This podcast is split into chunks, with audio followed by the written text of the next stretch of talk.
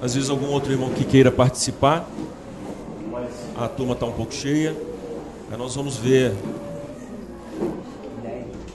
sobre o solo mortal. Ai, por favor, né? Fala. Aqui?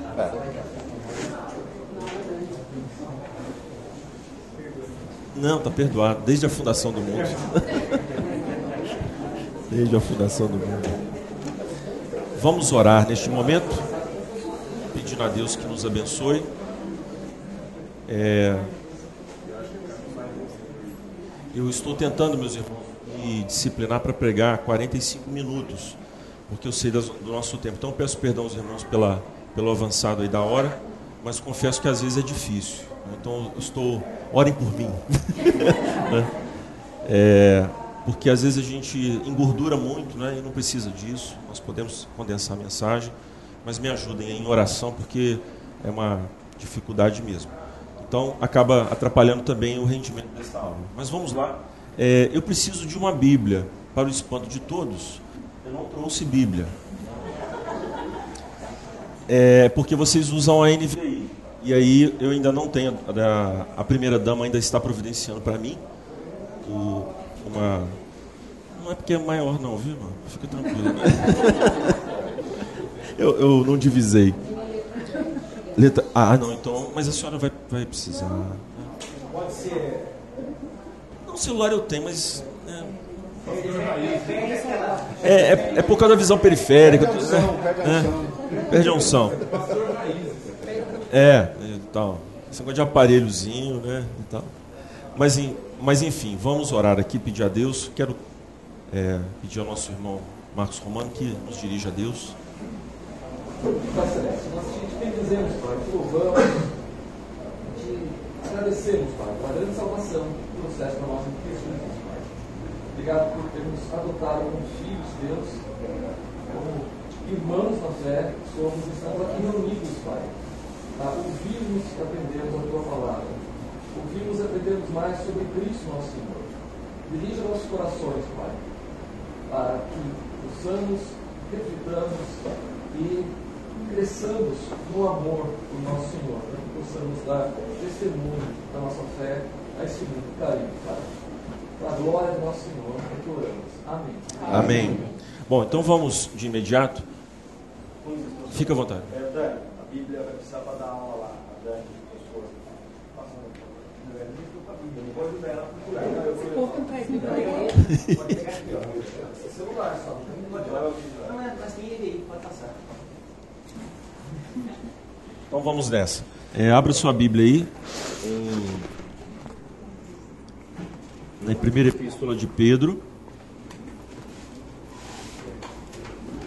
No capítulo de número 3.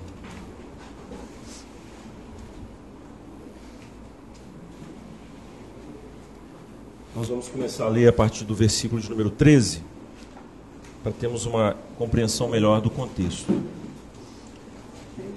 É, 3,13.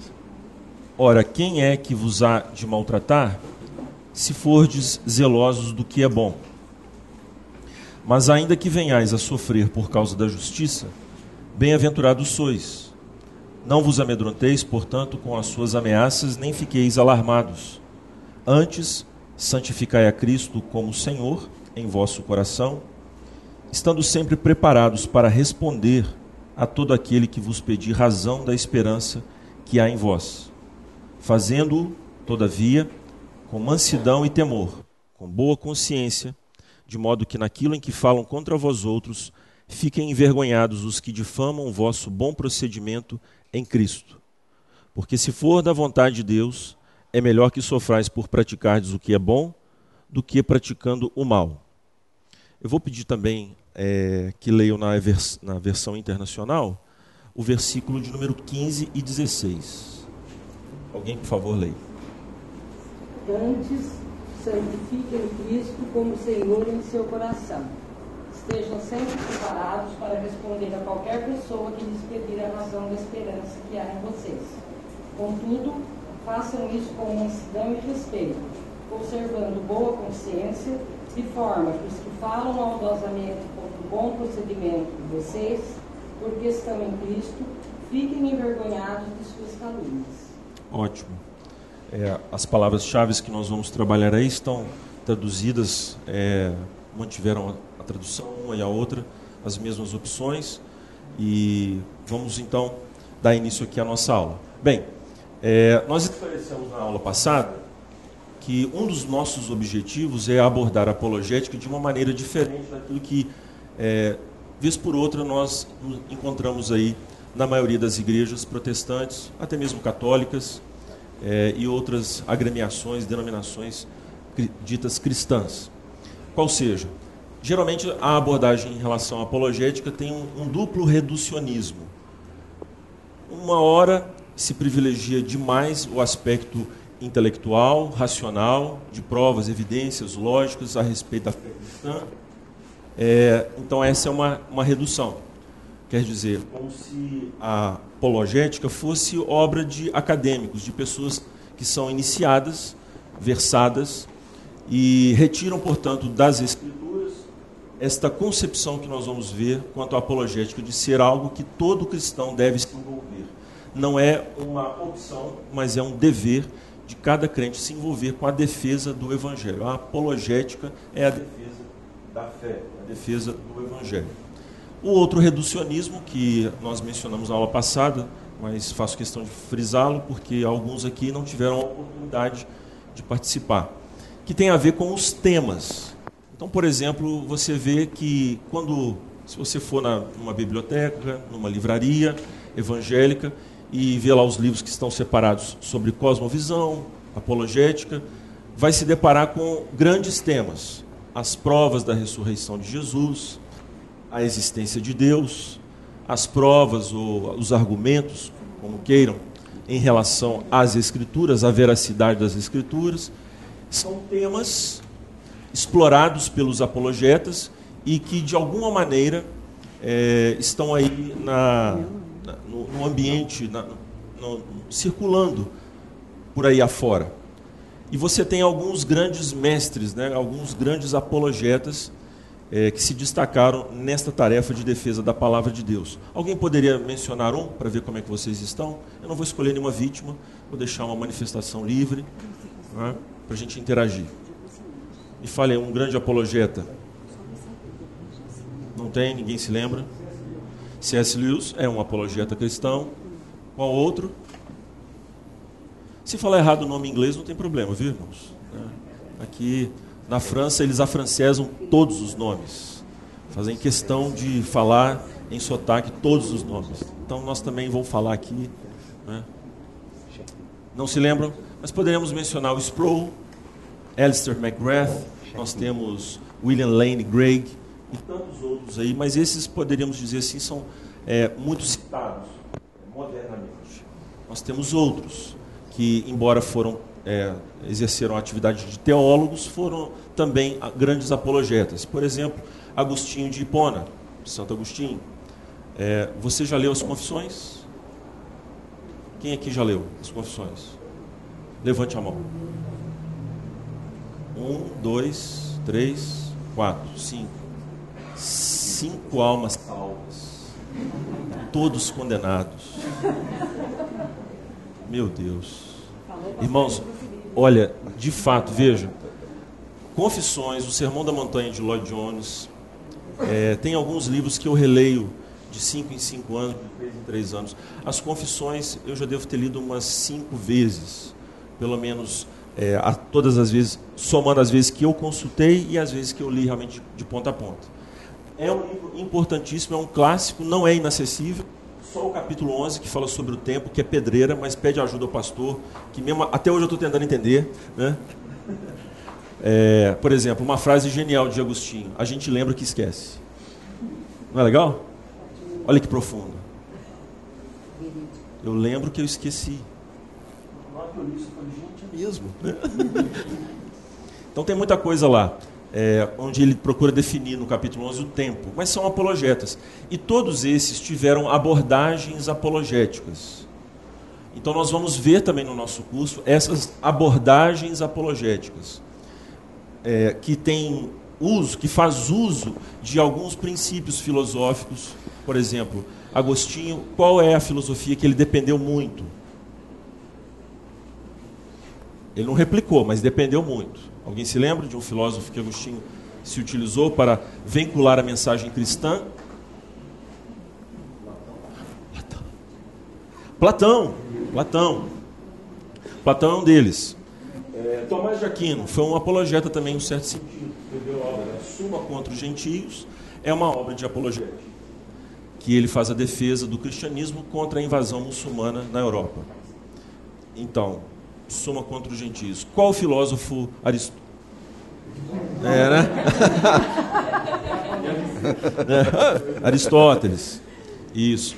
Então nós vamos ver que as escolas dependeram, por exemplo, é, um outro apologeta de uma outra corrente, é, Cornelius Ventil.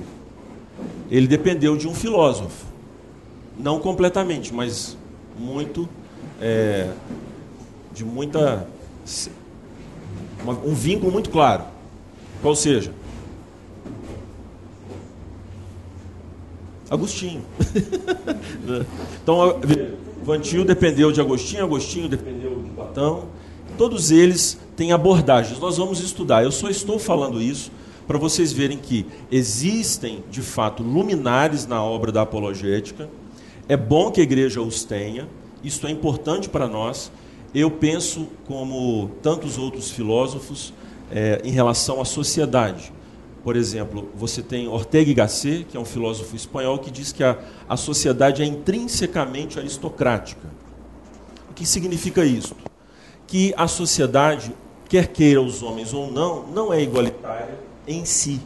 Os homens são diferentes uns dos outros em graus de glória e habilidades. Tão fácil de aceitar isso, né? Tão evidente. Quanto que o Hélio vai jogar bola igual o Neymar? Claro que não, não vou cair, não vou ficar rolando. Né? Não, mas é muito provável é, que o Neymar tenha uma habilidade que eu jamais vou ter. Por mais que eu queira me desenvolver. Vocês já viram falar, por exemplo, de Ayrton Senna. Eu sempre cito esse caso, para mostrar que a sociedade é aristocrática mesmo. Peguem na internet a volta de. Eu sou um fã de Fórmula 1, né? Peguem, por exemplo, a volta de Ayrton Senna em Mônaco, é, em que ele é, perde essa, essa corrida e o, a, a equipe falando com ele de que ele poderia baixar a guarda, que ele já estava a 40 segundos de distância do segundo colocado, prestes a, a, a, a vencer, e não precisava dele ficar dando volta rápida em cima de volta rápida. Só que aconteceu um problema, ele entrou em alfa, literalmente, num automatismo. Nós estamos falando de uma época em que se trocavam as marchas no câmbio, o carro era muito mais duro, trepidava muito mais, a tecnologia de asfaltamento era muito precária naquela época, então o carro trepidava muito, muitas trocas de marcha e no circuito de, de, de baixa velocidade e de muita perícia, que é o circuito de Mônaco. Então ele entrou em alfa e bateu o carro. Só acordou mesmo do transe. E aí o que acontece? É, eu costumo dizer que o Ayrton Senna é um homem máquina porque ninguém vai correr como ele, dada a expressão do dom que Deus deu a ele de interagir com a máquina. É uma coisa que é um dom mesmo. A pessoa, você já viu um mecânico que só de ouvir a máquina fala o que, que o carro tem?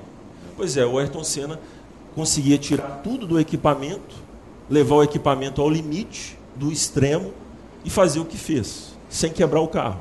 Algumas vezes quebrou, né? Mas então, a sociedade aristocrática, você vai ser uma Ayrton Senna? Depois que eu falei isso, você vai desistir, né? A sociedade é assim. Então, irmãos, nós vamos ter sempre teólogos, luminares, pessoas que se destacam. E é bom que nós tenhamos essas pessoas, que nós sejamos como os Estados Unidos da América, que aprendeu isso dos puritanos e tem uma cultura de encorajamento e não de ressentimento, como é a cultura brasileira, porque nós somos educados de forma contrária de que todo mundo é igual, só falta oportunidade. Na verdade, o que aconteceu com o Brasil? Nós somos um país de invejosos. Nós não gostamos quando as pessoas são bem-sucedidas. Nós queremos tirá-las de lá para ficar no lugar delas.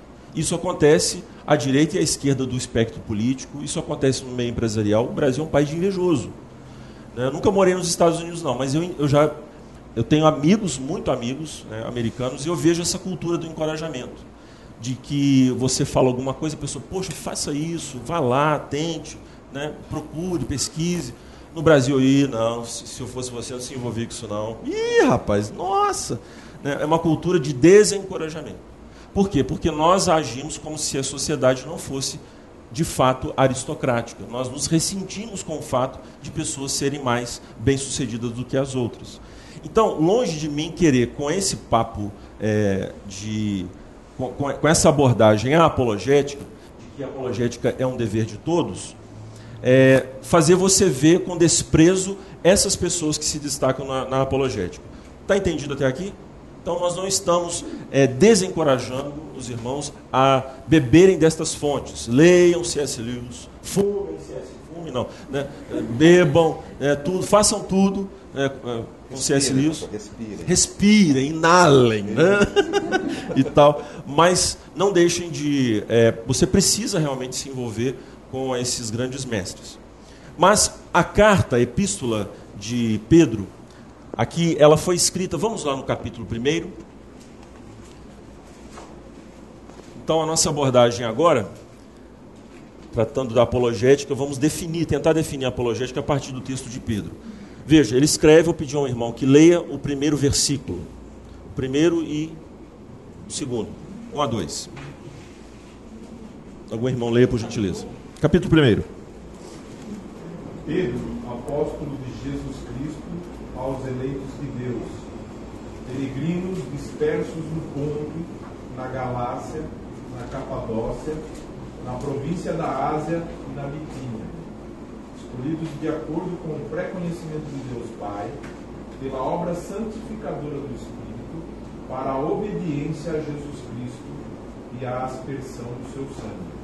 Graça e paz lhe sejam então aí ele está falando a respeito daqueles que são os destinatários da carta, né? quem são aqueles que receberam este documento.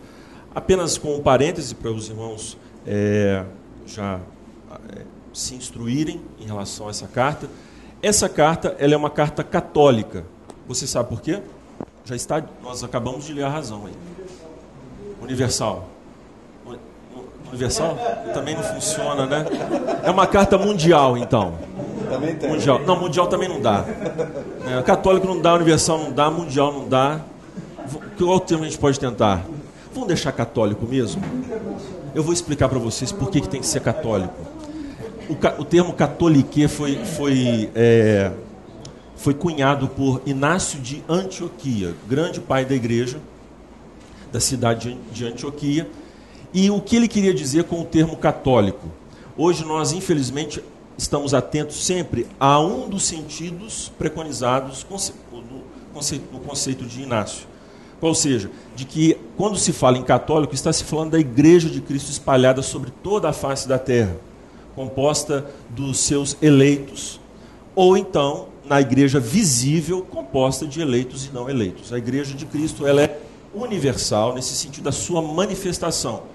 E por ordem divina, Deus restringiu o seu reino embora ele tenha, é, tenha sido inserido nele elementos do mundo gentílico, no Antigo Testamento, mas nós temos a partir do Novo Testamento a universalização por ordem de Cristo da Igreja do Senhor, alcançando, abraçando o mundo dos gentios. Então a Igreja é católica não por causa da minha vontade, da sua, mas por conta da ação do próprio Deus, do próprio Senhor, que a faz ser assim. Então toda a Igreja, o pessoal fica falando assim: ah, nós somos uma igreja é, tradicional. Mas toda igreja tem que ser tradicional, ela tem que ter alguma tradição. Nós somos uma igreja pentecostal. Toda igreja tem que ser pentecostal, porque ela tem que crer no Espírito Santo, nos dons do Espírito. Toda igreja, ah, nós somos uma igreja reformada. Toda igreja tem que ser reformada. Não pode haver uma igreja que não, que não seja reformada. Mas, enfim, esses nossos termos, toda igreja tem que ser católica. E por qual razão? Porque Deus a definiu assim. Ela é pentecostal porque Deus a definiu assim. Ah, eu não creio nos dons. Mas como não? Então, cuidado, viu, reformado? Nós cremos, mas nós temos que qualificar o modo do nosso crer. Mas a igreja tem que ser pentecostal. Você está entendendo? Entendeu? Então vamos lá. Então Inácio de Antioquia cunhou esse termo também para se referir à integralidade da igreja visível. O que significa isso? Que não existe igreja sem presbítero, diácono, presbítero docente e presbítero regente. Nós às vezes ficamos focalizados nessa manifestação universal da igreja, mas nos esquecemos dessa manifestação local e da integralidade da igreja. Então, uma igreja que não tenha composição na sua liderança plural e ela não tenha membros, ela não, ela, ela não possua membros. Ah, não, a igreja possui membros, sim, mas ela tem pastor. Então ela não pode ser uma igreja católica se ela não tiver pastor. Então, nesse sentido, só para enriquecer mesmo o nosso assunto, aqui está uma carta católica que mostra já a autenticidade, a canonicidade e a catolicidade do documento do Novo Testamento. Essa carta ela foi dirigida com autoridade, portanto canônica e católica para as igrejas que estão aonde? Onde que é essa região aqui? Ásia, Bitínia, Ponto, Galácia, Capadócia. Onde que fica isso? Está esquentando. Turquia. Quem falou Turquia? Um turco. fica na Turquia. A Turquia fica na Europa? Hã? Sim e não. Ah, vocês estão ligados, né? Mas tudo isso é para a gente mesmo, é, a gente trabalhar. A Turquia fica hoje no Oriente Médio. No Oriente Médio. Ela é geopoliticamente definida assim. Mas, na verdade, ela foi um documento escrito para uma Europa que ficava né, é, nesse, nesse lado é, oriental. Então, nós temos lá uma série de pais da igreja, que são os pais gregos e os pais latinos.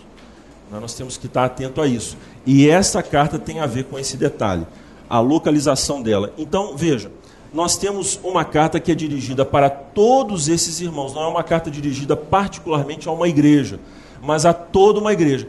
E isso pode a gente então inferir o seguinte: essa carta tem, é, ela deve orientar não só a igreja, as igrejas a quem ela foi dirigida, mas a toda a igreja de Cristo. E aí, puxando para o nosso tema, o assunto da apologética tem a ver, portanto, com toda a igreja. Essa carta foi dirigida para estabelecer a catolicidade da igreja, neste sentido que nós falamos de Inácio de Antioquia, a igreja ser universal e integral. E ela deve dirigir, deve orientar a vida de todos os de todo o povo de Deus sobre a face da terra. E qual que é o grande drama que esses irmãos estão vivendo? Ao que tudo indica, quando a gente lê a carta, fica claro que eles estão sofrendo algum tipo de perseguição, mas não uma perseguição flagrante, imposta pelo Império Grego-Romano, o Império Romano, não uma, uma perseguição localizada por, pelos moradores das, das regiões onde eles estavam, mas uma perseguição velada, uma perseguição que se manifesta através de várias atitudes hostis contra o evangelho, contra os cristãos. Então nós vamos perceber isso. Vocês repararam que no nosso texto, vamos lá no capítulo 3 de novo, que eles sofriam de uma atitude hostil de alguns dos moradores, dos seus concidadãos. Alguém que leia o texto de novo aí, que lê, todos nós lemos, né? Mas veja aí, qual que é o problema aí? Três o quê? Três. 3,15 a seguir nós lemos. E qual que é o problema da perseguição em que eles estavam sofrendo? Não era uma, uma perseguição flagrante, de ameaça de morte, mas era um tipo de perseguição. Detecte aí para mim, por favor, que tipo de perseguição seria essa? 3,15. Geralmente do que eles é a esperança da vossa fé. Também. Mas ela se revelou de uma forma muito específica. A fala maldosa? Exatamente. A calúnia, a difamação. Esta é uma forma de perseguição. Nós hoje contemporizamos, né? No Brasil não existe perseguição religiosa. Como não? Como não? Então você está dormindo ou você está em outra galáxia. Você não está. Olha, no mundo hoje, atualmente, nunca os cristãos foram tão perseguidos como no tempo de agora. É, há essa perseguição é, que mata, que tira a vida dos nossos irmãos, que persegue os cristãos, mas há essa perseguição mais é, velada, uma perseguição. Velada, sim, às vezes a palavra nos trai, não é? Porque ela não deixa de se manifestar. Ela não toma forma de violência, no sentido da agressão, mas ela é violenta, ela se manifesta, como aqui nós vimos nesse trecho que acabamos de ler. Há uma difamação. Há uma difamação. É, vamos ainda adiante. Capítulo 4. Veja aí, por favor. Eu vou pedir para ler o versículo de 1 a 3. Alguém que achou, pode ler, por favor. Portanto, uma vez que Cristo sofreu corporalmente, armem-se também do mesmo pensamento, pois aquele que sofreu em seu corpo rompeu com o pecado, para que, no tempo que lhe resta, não viva mais para satisfazer os maus desejos humanos, mas sim para fazer a vontade de Deus. No passado, vocês já gastaram tempo suficiente fazendo o que agrada aos pagãos. Naquele tempo, vocês viviam em libertinagem, na sensualidade, nas bebedeiras, orgias e farras, e na idolatria repugnante. Então, há outro tipo. Depois mais adiante, só mais um versículo, Edinho. O 4. Isso. Eles acham estranho que vocês não se lancem com eles na mesma torrente de imoralidade, e por isso os insultam. Então, eles são questionados. Não é? Tem a difamação e o questionamento. Então, é, não sei, é, capítulo 13 de Deuteronômio, mas existem outras porções, números, se não me engano, Deus falando, reprimindo aquela atitude de correr junto com a multidão, de nós não seguirmos a multidão. A verdade não é a, a verdade não está com o povo. Então, infelizmente, nós temos isso até num sistema democrático, não é? De que elege a voz do povo como sendo a voz soberana para reger as leis. Isso é do diabo, viu, irmãos? Além de ser mentira. Porque a verdade é verdade mesmo dita por uma pessoa. A verdade não é verdade porque muitas pessoas dizem. A verdade é verdade. Beleza? e a verdade, a verdade é Jesus. A verdade é uma pessoa. A verdade não é verdade. A verdade é verdade de Jesus. A verdade é pessoal. Ela não é um enunciado. Até um ditado popular que temos que cortar, que a voz do povo é a voz de Deus. É a voz do diabo. Né? A voz do povo é a voz do diabo. Ah, Às vezes o povo acerta, né? fora Dilma, né? acerta. Né? Às vezes, né? e tal. Vai- me desculpando os petistas aí, né? Mas às vezes a voz acerta, né? Hã? Ah, eu faço votos que não, né? Mas se tiver a gente elimina também, né? Né? Não, rapaz, eu fui despetizado, eu era petista, né? Militante. né? Então, é, é, aí é, Jesus me tirou dessa sepultura, né? Graças a Deus. Então, o hedonismo, eles estavam cercados por uma cultura extremamente hedonista, entregue aos prazeres. E você sabe muito bem que o Império Romano usou esse dispositivo para é, narcotizar, para adular as massas, domesticar. E esse dispositivo, meus irmãos, é frequentemente usado por quem quer projetar a sociedade. Então, veja, a Fundação Rockefeller, por exemplo, é, as grandes fundações deste mundo são grandes patrocinadores do entretenimento no mundo afora. Porque isso é, inibe essa contestação que a sociedade muitas vezes impõe contra os poderosos. Então você neutraliza a contestação social através do entretenimento. E a cultura é, romana se utilizou panis et circense pão e circo. Pão e circo. Para domesticar as massas. E essa era a cultura que, infelizmente, é, rodeava os nossos irmãos. E eles eram questionados. Mas todo mundo faz isso? Como não? Vocês não vão correr atrás disso? Você se lembra de Dionísio, né? um deus desse panteão aí. Ele é o deus de quê mesmo? Você se lembra? É o deus do vinho. Mas ele é o deus da orgia do prazer. E os cultos a Dionísio eram regados a muito que? Vinho e prostituição cultual. o apóstolo Paulo, quando estabeleceu a igreja em Corinto, ele enfrentou exatamente esses cultos pagãos, esses cultos de mistério. E lá, por exemplo, tinha um rito chamado taurobolia. Você já ouviu falar? Taurobolia? Taurobolia é o seguinte: o devoto é, a deusa Diana, a Ártemis ou a Dionísio praticava o seguinte rito: tinha um boi, rasgava o boi, só que o boi era colocado. Já viram aqueles, aquelas trocas de óleo nos postos? Então imaginemos que você é o cara que desce naquele vão para o rito da taurobolia. E aí você descia ali, rasgava-se um boi em cima, como se fosse o carro, né? e você era banhado de sangue. Então, esses eram os ritos do paganismo para a fertilidade, para a riqueza e para tantos outros propósitos. Mas também havia essa prostituição cultural, onde adolescentes eram usadas pelos homens. Que religião é, machista, né? Terrível, né?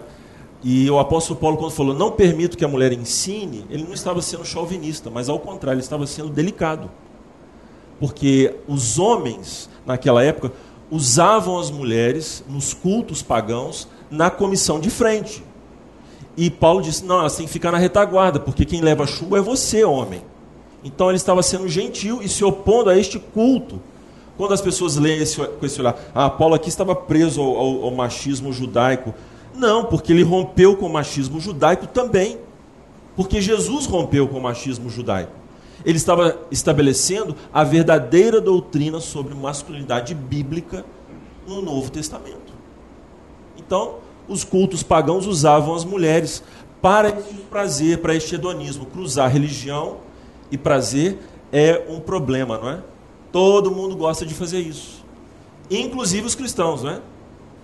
Inclusive os cristãos. Inclusive os judeus. Qual a parte assim do Antigo Testamento que nós vemos prazer e religião? Que causou a ira de Deus? O bezerro. O bezerro. Agora pense aqui, por que, que idolatria está ligada à pornografia? Você já parou para pensar? Nós estamos estudando isso aqui, vimos? O hedonismo, questionamento. Nós vamos abrindo janela e não sei, onde, não sei onde nós vamos dar, mas vamos abrir. Né? Por que, que está conectado? Inclusive, a, a, pornografia é uma forma de idolatria, não resta dúvida. Mas por quê? Para pensar. A idolatria, nós usamos o que para adorar o Deus com D minúsculo? Imagem. Imagem atrai o quê? O sentido. O rebaixamento da idolatria é reduzir a adoração espiritual não tangível ao tangível.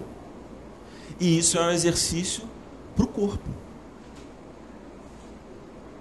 Então, geralmente a idolatria está junto com a imoralidade sexual. Porque é um exercício que você faz, é uma provocação aos sentidos a todo momento. Então, não é surpresa quando nós descobrimos pedofilia na igreja, prostituição na igreja, porque o nível de idolatria, a religião idólatra, embora não seja religião espiritual, ela acaba pervertendo a sexualidade e, consequentemente, os cultos se tornam sensualizados. Por isso que na igreja, irmãos, nós temos que ter muito cuidado. As irmãs, aqui só uma aplicação rápida, as irmãs e os irmãos precisam é, ver como convenientemente se apresentam para o culto, porque essas coisas acontecem. Igreja para muitos jovens é lugar de flerte, e para muitas mulheres é lugar de exibir o seu corpo. E não pode. Nós não somos uma cultura hedonista. Não é que a gente vai ficar aí assim, né, não. É igual as igrejas batistas dos Estados Unidos, né, que ficaram o cara com a régua para medir o tamanho da saia das irmãs. Você sabe que isso aconteceu. Na época do fundamentalismo americano, os batistas adotaram essa prática. As irmãs, ah, a saia tá boa, pode entrar. Né? E tal. Nós não vamos fazer isso aqui, viu, né, presbítero? Não vai ter essa régua aqui, né? É. Se bem que não é uma ideia, né? E tal, mas não, brincadeira. Só que de fato nós precisamos ter cuidado com essa questão, porque existe se o homem é uma unidade psicossomática, se ele é unidade de forma e conteúdo, é claro que qualquer perversão na sua adoração vai atingir a sua sexualidade e vice-versa. Então, os pagãos ficavam horrorizados com os crentes. Por que, que vocês não correm no mesmo excesso de devassidão? Vocês têm que liberar, tem que liberar geral. Vocês são reprimidos. E essa não é a acusação que falam contra nós? Que nós somos disfuncionais, nós funcionamos errado. Porque o certo é liberar geral. A gente fala, não, liberar geral não dá certo. Dá um sentimento de culpa, como, como diz o pastor Jair, né? dá pega, é da bexiga. Não dá, você não é feliz, as pessoas não se realizam. Não é? Você sabe que Marilyn Monroe era frígida. E a mensagem que ela mantinha era qual? Hedonista, de liberar geral, de sensualidade. Mas era uma mulher que foi mal amada. E Deus faz isso de propósito. O símbolo sexual ser frígida. Interessante, né? São os recados de Deus. São os recados de Deus. Então, eles viviam nesse hedonismo. Mas tem mais. Vamos lá. No capítulo 3, versículo 1 a 3.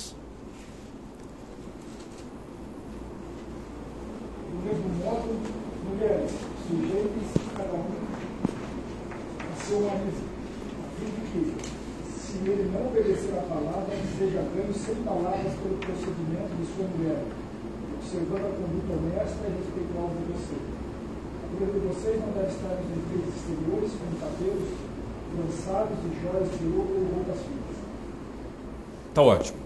Então percebam aí que se Pedro estava falando para as irmãs serem submissas, é porque talvez seja o caso de que elas não eram submissas. E por qual razão? Por conta dessa visão hedonista de frequentar cultos e serem elas profetisas, mulheres é, emancipadas no âmbito da religião, provavelmente elas foram afetadas por algum tipo de feminilidade distorcida que degenerou nesta insubmissão. Falar feminismo é anacrônico, porque feminismo é um movimento muito particular do tempo de agora. Mas eu estou utilizando aqui para os irmãos entenderem essa tendência de ver o próprio sexo como forma de afirmação pessoal. Quer dizer, eu não transcendo em um outro, mas em mim mesmo. E, inclusive, nos aspectos da feminilidade. Então, veja, ser mulher hoje é ser, é ser demais. Né? Tanto que Pepeu Gomes cantou, né? Ser um homem feminino não fere o meu lado. É você está cantando, né? Ah, crente. Deus está vendo não fere menino. Se Deus é menina e menino. E sabe por que ele vai falar de Deus? Porque nós somos imagem. Então, por isso é que as feministas acham que Deus é deusa e querem traduzir a nossa Bíblia agora com parêntese. Quando fala Deus, põe parêntese SA, que pode ser deusa. E a feminilidade tem que chegar mesmo a manchar Deus o feminismo, melhor dizendo, tem que manchar Deus, porque ele é o último. Ele é o totalmente outro e ele é a grande âncora. Então nós temos que transformá-lo. Nós temos que vê-lo de outra forma. Porque Deus, homem. Então esse é o problema do feminismo, viu? O feminismo não quer só derrubar é, a, a, o preconceito ele quer derrubar a inteligência e a transcendência. O feminismo é um movimento perigosíssimo. Distingam bem, feminista é uma coisa, feminismo é outra coisa. Feminista, é, cada uma das irmãs aqui são. Eu não suporto ele. Eu não aguento esse meu marido. Eu vou te falar uma coisa. Ah, Simone de Beauvoir, né? Trepidando aí, né? Todas são. E machista, todos nós também somos. Mas uma coisa é uma coisa, outra coisa é outra coisa. E o machismo? Veja, no contexto grego-romano e no contexto judaico, esse rebaixamento da sexualidade também ocorreu. E os homens entendiam, por exemplo, o input vindo pela cultura grego-romana, era de que eles tinham que valorizar o quê? A coragem. E serviço de casa é coisa de menininha. A virilidade era medida através da força na guerra, no combate. Aí vem Pedro e fala assim: Maridos, vós igualmente, vivei a vida comum do lar. Peraí, Pedro, eu sou homem. Isso não é coisa de homem.